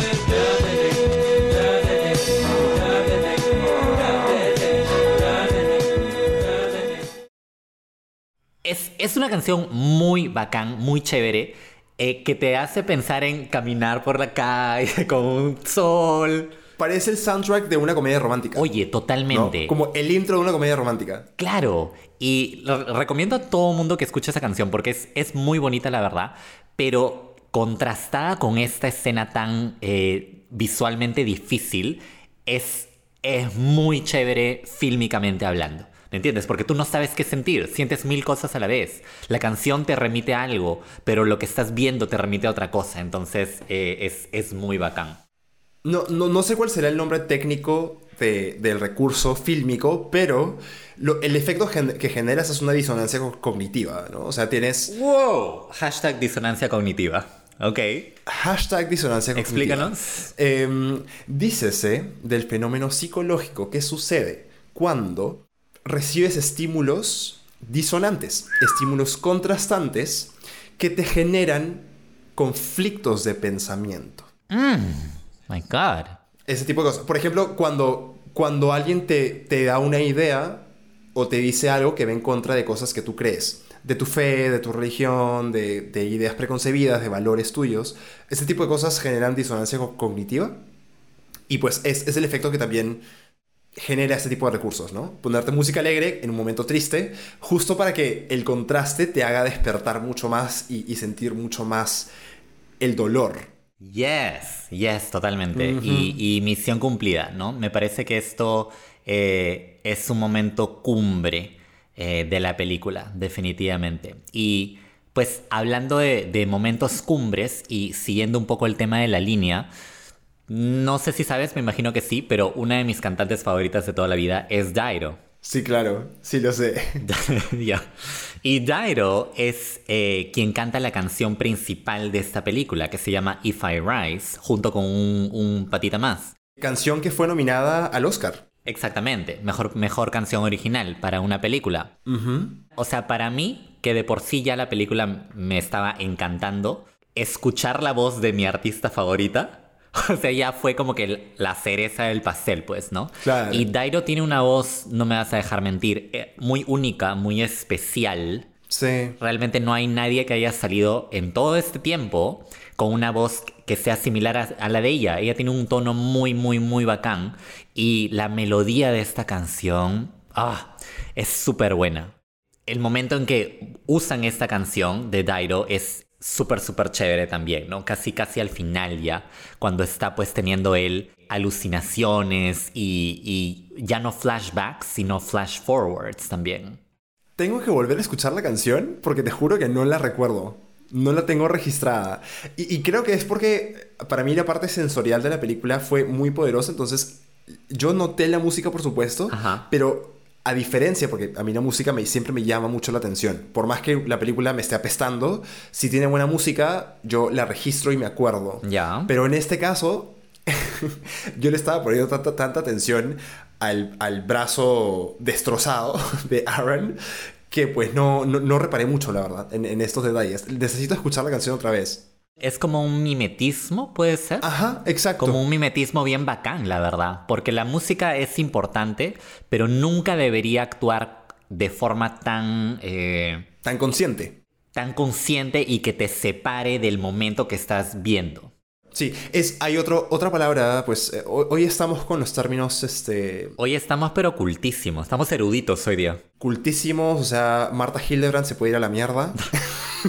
Marco, Marco Aurelio de Negri tiembla en su tumba. Tiembla en su tumba, ¿no? Ya lo superamos, por mil. Hay un término que en español no sé cómo se dice, perdón, pero en inglés se llama inattentional blindness. ¡Wow!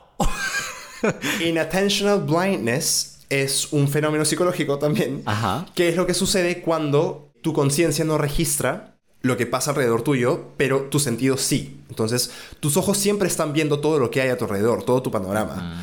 Pero, por ejemplo, si una persona caminó y salió de tu, de tu panorama a 50 metros al otro lado de la, de la pista y no te importa, no la ves. Es como si estuvieras ciego o ciega a ese estímulo.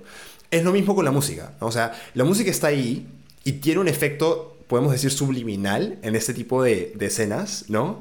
Pero no está hecha para que le escuches, como para que te vayas moviendo, como que mm, mm, mm, con el beat, ¿no? ¿no? No es esa la intención de la música.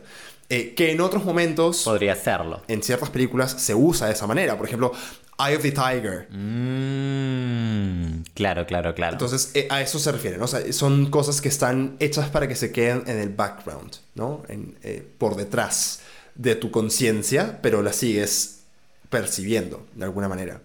Entiendo, entiendo, entiendo. Y en este caso fue bien usada y bien, claro, bien elegida esta canción.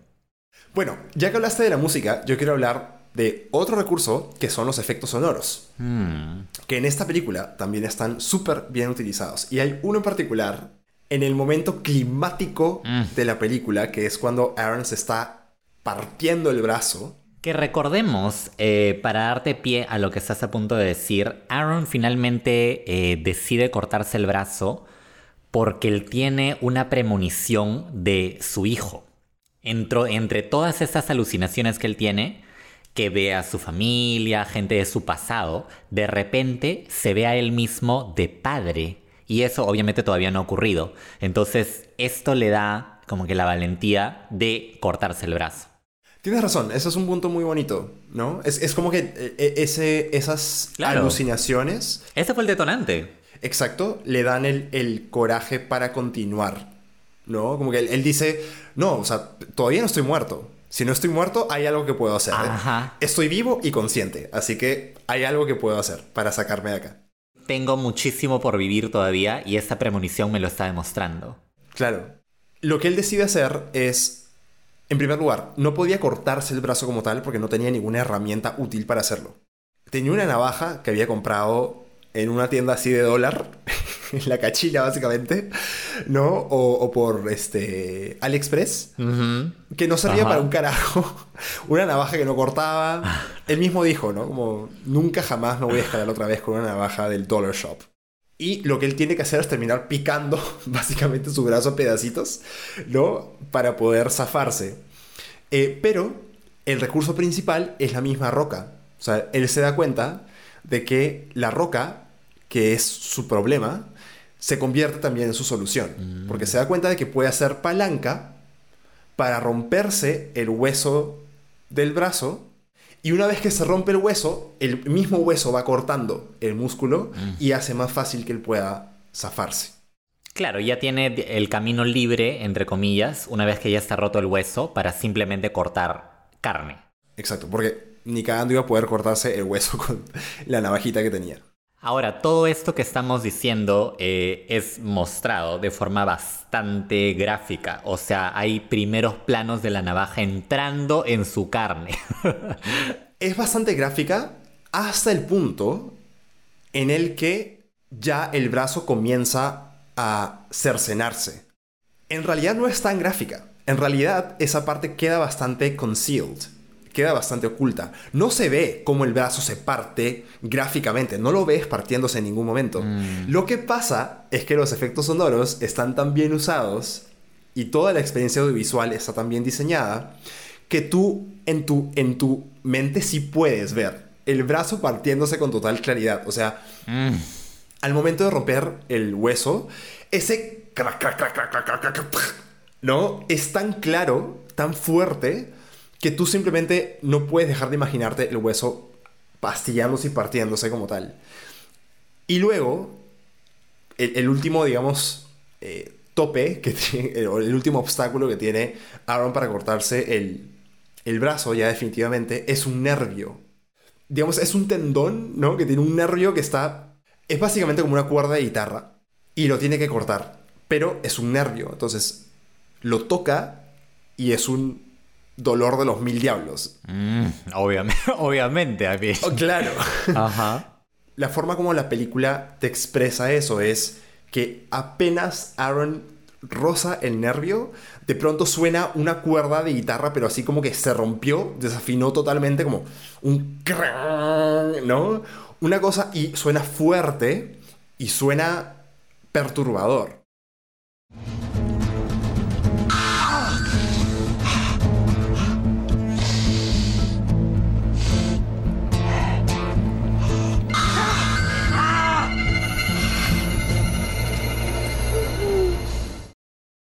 Muy parecido a como en Requiem por un sueño. Hay muchos paralelos en, en cuestión audiovisual con Requiem por un sueño que yo, yo veo. Muy parecido a como, por ejemplo, en Requiem por un sueño, los personajes están gritando y se siente que el ruido vibra, ¿no? Y es un ruido rasposo. Parecido acá. Eh, Da esa misma sensación como de cringe. eh, por más que no te estén mostrando necesariamente todo lo que pasa. Sí, es verdad. Yo también lo, yo también lo recuerdo. O sea, recuerdo que, que tu cuerpo mismo hace como que... "Ay". Es una reacción física. Es bien, bien, bien difícil ese, ese sonido. Y no es solamente la imagen, es cierto. El, el sonido ahí está, pero excesivamente bien logrado porque te hacen sufrir. Así te tapes el ojo, tienes que taparte el ojo y la oreja. si quisieras como que evitar eso. El sonido es lo peor. O sea, yo, yo te puedo asegurar que si tú ves esa escena en mute, el efecto no va a ser ni el 10% de lo que es con el sonido. De hecho, Muy bien lograda esa... El, diseño sonoro de esta película. Está súper bien logrado. Hay una escena muy chévere también, eh, rompiendo un poco este tema de, del final, eh, donde él tiene una secuencia un poco de sueño, donde empieza a llover, Sí, ¿te acuerdas? Sí, sí, y sí. empieza a llover tan fuerte que eventualmente es como que el sitio donde está empieza a llenarse, llenarse de agua, y finalmente esa agua hace que él salga de ahí. eh, salga flotando, claro, claro. Porque sube el nivel del agua y flota la roca y flota él hasta arriba. Ajá. A mí me gustó mucho eh, desde una perspectiva visual, definitivamente, porque it looks fucking cool. O sea, se ve demasiado chévere cuando ocurre eso. Pero a la vez siento que esto demuestra como la facilidad con la cual supuestamente uno pensaría que él debería salir. O sea, estamos hablando de una pinche piedra que está atascada. E- Esta escena del- de la inundación yo también la quería tocar porque en un principio uno piensa que eso es real. Claro, no sabes que es una secuencia de sueño. Y ahí para empezar, el cielo se cubre y se pone negro como en un segundo. Sí. Y, y yo decía, pucha, a eso le falta un poquito de realismo porque ningún cielo, por más tormentoso que esté el clima, se va a poner negro de azul a negro en dos segundos. Claro. A menos que venga tormenta de los X-Men y ahí ha- hacía de las suyas. Solo así. Solo, así, solo tormenta puede hacer que el cielo se, se ponga negro de esa forma. Pero resulta que es un sueño. Yo de hecho, ahora que lo menciono y ahora que tú mencionas eso, la primera vez que vi la película me engañó. O sea, yo me creí que realmente había empezado a llover y todo el chongo. Igual, igual yo. ¿Sí? Sí, sí, claro. Oye, entonces es otro recurso súper chévere. Sí, está muy bien logrado. Además que empecé a ver un par de videos de un survivalist. O sea, una persona que de hecho tiene eh, un par de, de programas que salieron creo que en Discovery Channel. Es un señor que se va y pasa tipo tres meses en una montaña comiendo raíces y hongos, ese tipo de cosas.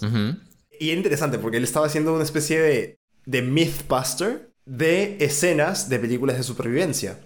Entonces, a la mayoría decía, pucha, eso no pasaría así, mira, cuando te ahogas no pasa esto, eh, en una tormenta de nieve realmente las cosas no son así, ¿no?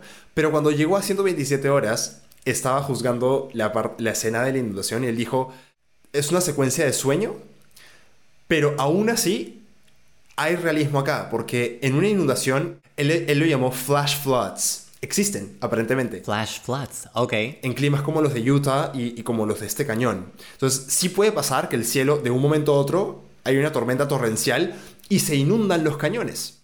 Entonces, esas cosas pasan. Wow. Y él dijo, en una flash flood, o sea, en en una inundación flash, puede pasar que el nivel del agua suba a tal nivel que lo que está contenido en ese, en ese hueco Emerja. emerja. Ajá. Entonces es posible que si tú estás, qué loco. si estás atrapado en una roca y se inunda, te liberes de esa forma.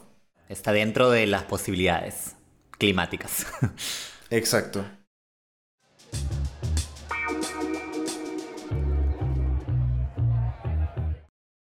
Bueno, Sergio, entonces ya que hablamos de la experiencia audiovisual de esta película, cuéntame qué te llevas de 127 horas. Además de un mega crush por James Franco, ¿no? Aparte de eso, me llevo una experiencia realmente única, una experiencia muy similar a la, a la de una montaña rusa, religiosa, para colmo, Es una experiencia religiosa. realmente. Pero lo, lo principal que me llevo en cuestión de, de moraleja, Ok. creo que está resumida en, en un diálogo. Casi, casi al final de esta película, cuando ya el pata está próximo a cortarse el brazo, todavía no lo ha hecho, pero está casi, casi por hacerlo, empieza a tener todos esos pensamientos fugaces que le vienen a la cabeza. Y una de las cosas que dice es, esta roca me ha estado esperando toda la vida. This rock has been waiting for me all my life. Desde el momento de su concepción, cuando estaba en el espacio y era un parte de un meteorito, hasta que se posicionó aquí, en este cañón de Utah, esta roca ha sido para mí. This rock. This rock has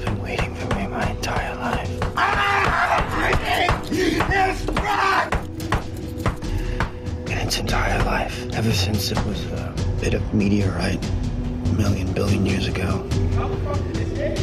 There in space, it's been waiting to come here.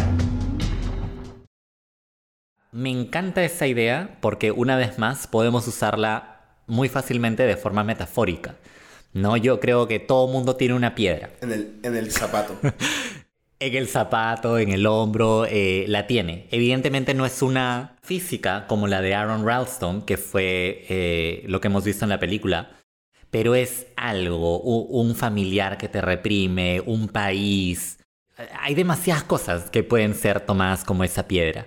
Y a mí me, me, me gusta mucho esta idea que, que me la dice mi tía. Mi tía siempre, tía, me gusta tu idea. Saludos, saludos a la tía de Sergio. Eh, saludos a mi tío. Ella dice que nosotros hemos venido a la vida a aprender.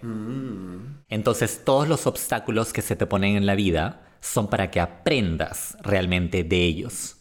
Entonces siento que este patita Aaron Ralston tenía que aprender de esta situación.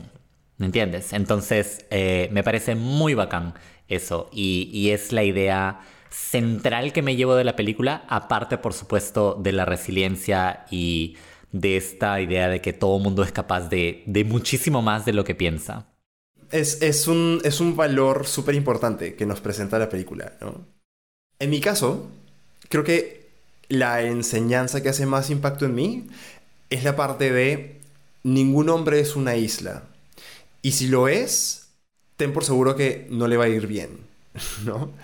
Eh, creo que esa es una enseñanza que yo me llevo de esta película. En particular porque en muchos momentos de, mi vida, inclusive hasta ahora, yo siento que todavía tengo algo de eso, ¿no? Porque yo también he pasado, no por situaciones como las que pasó Aaron Ralston, pero, pero sí he tenido actitudes similares en cuestión de que yo me creía totalmente autosuficiente. Tal vez todavía me creo totalmente autosuficiente en ciertos aspectos. Yo sé conscientemente que eso no está bien, pero easier said than, done, ¿no? O sea, es más fácil decirlo que hacerlo. Mm, claro.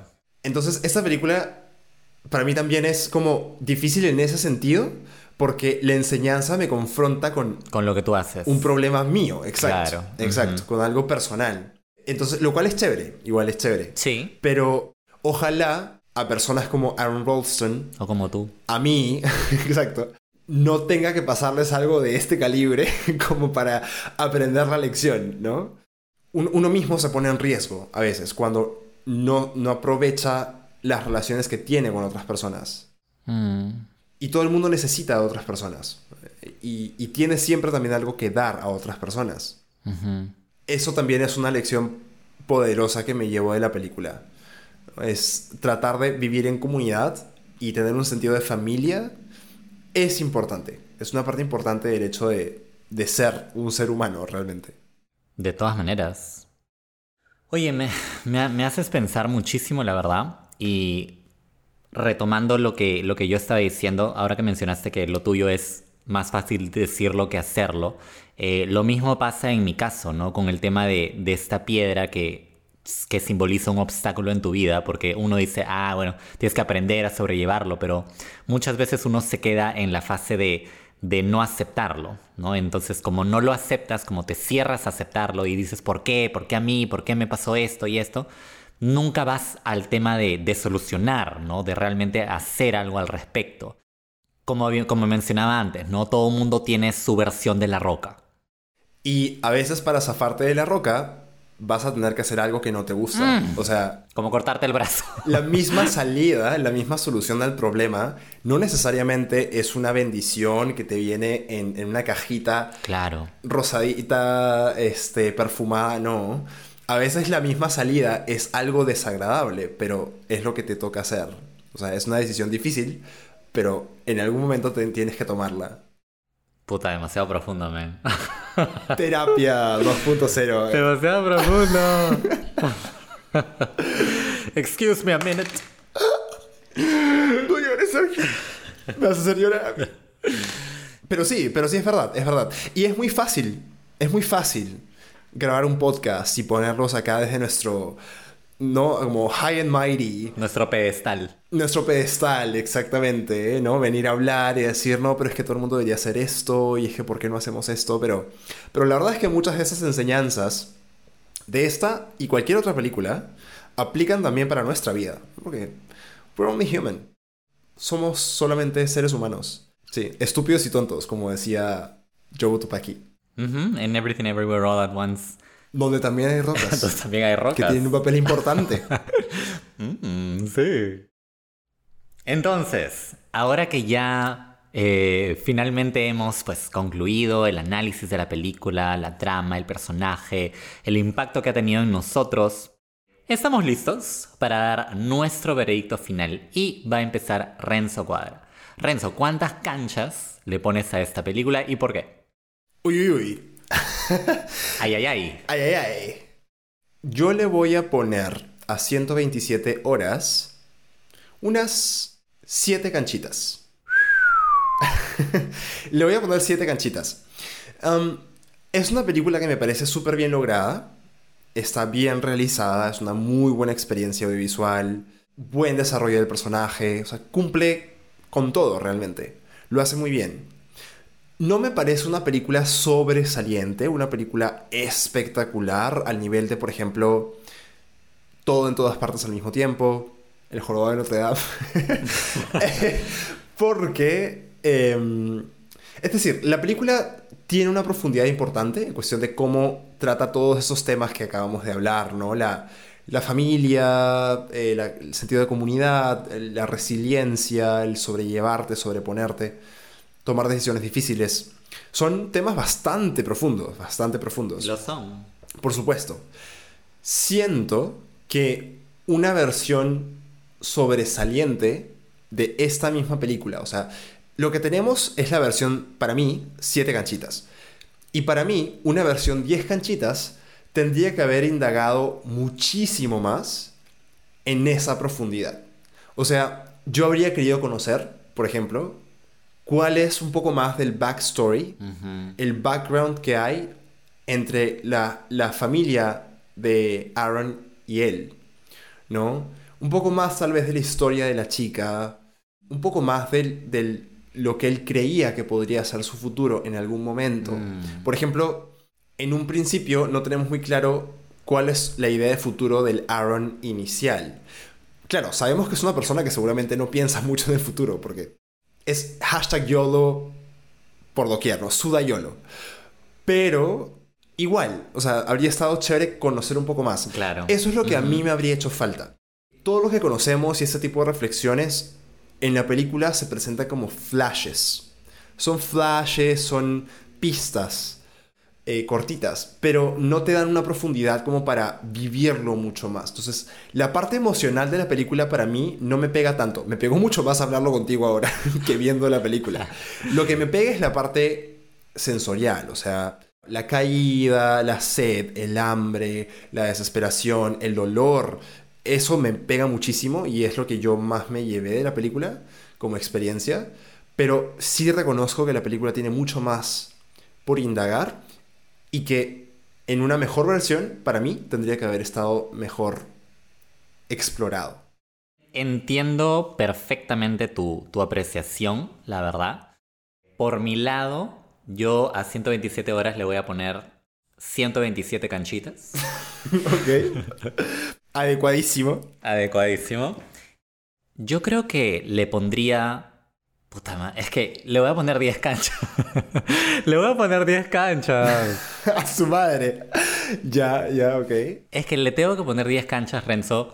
Entiendo lo que tú has dicho, pero no lo comparto del todo porque yo, para mí, bastó con lo que mostró la película para tener esa conexión emocional y emotiva y sensorial y visceral que tuve. ¿Entiendes? Entonces, apreciaría ese trasfondo, ese background.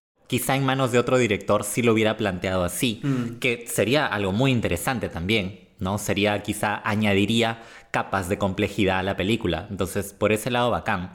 Pero juzgando a la película como tal, como el producto que finalmente resultó ser, siento que es, es, una, es una joyita. Es una joyita y uso el término en diminutivo porque literal no dura ni dos horas. Creo que dura hora y media. Es cortita. Súper corta. Hora y media de duración, pero es un viaje. Es un viaje de inicio a fin. Empiezas muy arriba en cuestión de adrenalina, de emoción, de aventura. Terminas en el subsuelo, literal, terminas en un cañón en Utah, emocionalmente hablando, y terminas totalmente uplifted. O sea, bien pocas películas te dejan tan con esta fe renovada en la humanidad, en tu propia vida, en tu propia valentía, en las propias posibilidades que existen. Por todo eso, anclado quizá por la actuación de James Franco, quien recibió nominación a Mejor Actor al Oscar, es que le doy estas, estas 10 canchitas. Siento que es una película que te va a pegar sí o sí. Sí o sí. Porque eh, el director tomó las decisiones correctas. En cuestión de música, en cuestión de ángulos, de planos, de secuencias, de flashbacks, de flash forwards. Está diseñada para ser una experiencia realmente intensa, cinematográfica. Y lo cumple. Lo cumple con todo y con creces. Tienes razón, tienes razón. Eh, algo que, que me llevo de, de tu comentario es. El final, sobre todo de la película, es súper uplifting. ¿no? Es, te levanta. Ujú, ujú. Después de haber pasado por toda esa tortura, de prensarte el brazo con una roca, sí terminas con un espíritu alto, ¿no? Eh, es un final bonito, Uf. es un final donde se, ve- se nota un calor humano también, porque después de haber estado atrapado, Aaron sale y quienes lo ayudan son seres humanos. Entonces ahí también el tema de la comunidad, ¿no? Y ves todas las cosas que el patita hizo, ¿no? Que llegó a tener su familia. Todo esto es, es demasiado poderoso, pues, ¿no? Es más, voy a, volver, voy a volver a la película, voy a volver a ver la película mañana mismo. Necesito más. Perfecto, ahorita mismo, ahorita mismo. Y también digo eso, ¿no? Es una película que, que yo quiero volver a ver, no como Requiem por un sueño. en eso sí son muy distintas. 127 horas la quiero volver a ver de ley de acá a un tiempo, ¿no? Mínimo un año quizá. Mientras más tiempo espero, siento que es mejor, la verdad. Ah, ok. Porque olvido un poquito la experiencia y me vuelve a sorprender. Pensé que lo estabas diciendo de manera muy literal y que tipo, por ti la verías todos los fines de semana. Pero no, ya, ya entendí lo que quieres decir. Yo, yo de, de acuerdo, de acuerdo. Yo ya creo que esta es la tercera vez que veo la película. Sí, la he vuelto con mi familia, la he visto dos veces. Esta vez la vi solo, pero siempre es buena. Y la simpleza, la simpleza de la trama, como te habrás dado cuenta, hombre atascado con roca, Un atascado con roca. se- claro, se presta a todo un análisis psicológico y a toda una introspección eh, de la vida misma, ¿no? Es una a meditation, es una meditación sobre la vida misma, siento. De acuerdo, de acuerdo. De todas maneras, sin importar el contraste entre, entre nuestros puntajes, yo creo que tú y yo definitivamente recomendamos esta película. Es una película que Hay que verlo. sí o sí, canchas, canchitas, si tienen la oportunidad, véanla, no se pierdan de 127 horas, van a tener 127 sensaciones y experiencias eh, diferentes, eh, olores y sabores y sonidos para experimentar. El olor es, es curioso que haya usado esta palabra porque creo que la tenía muy ahí en mi subconsciente. Yo difícilmente logro conectar mi sentido del olfato con las películas, porque es un medio audiovisual, entonces no tiene, no tiene nada que ver con el olfato. Claro, Inclusive en películas, por ejemplo, de terror o películas eh, por ahí como medio, no sé, medio gory, donde hay escenas donde tienes un cuarto lleno de sangre, este, un muerto pudriéndose por allá, ¿no? Los actores reaccionan a los olores, pero yo por lo general no respondo en absoluto a eso. No me conecto para nada con el olfato. Creo que esta película es una de las pocas excepciones en ese sentido para mí, si no la única. Esta película sí me hizo despertar mi sentido del olfato en varias ocasiones. Mm. Porque la- lo que comunica la actuación, lo que comunica el personaje, es tan presente en ese sentido. claro, claro, claro. Las arcadas. Las arcadas, pucha, sí, cuando, cuando intenta tomar su propia orina, o sea, Ah, no has tomado agua 3, 4 días, o sea, eso cómo está. Y tener que recolectarlo en una bolsita para tener que tomártelo, debe ser una cosa tortuosa que, pucha. Sí, eso sí, eso sí lo viví, o sea, viví cada segundo de, de esa secuencia y lo sentí todo. Entonces, si por ninguna otra razón más que para no percibir el olor a través de esas imágenes, tienen que ver 127 horas. Véanla, va a ser toda una experiencia. Para mí ha sido toda una experiencia verla estas tres veces y discutirla. Ha sido realmente súper chévere eh, ir un poco a profundidad en lo que toda esta película representa para mí. Nunca lo he puesto en palabras tan articuladas como ahora, así que te agradezco, Renzo Cuadra, por este momento. Igualmente yo, me encantó discutirlo, creo que fuimos a profundidades que yo en absoluto me imaginaba, Sergio. Así que muchísimas gracias también y gracias canchas y canchitas que nos escucharon en el episodio de hoy. Muchas gracias y hasta un próximo episodio. Hasta un próximo episodio, nos vemos.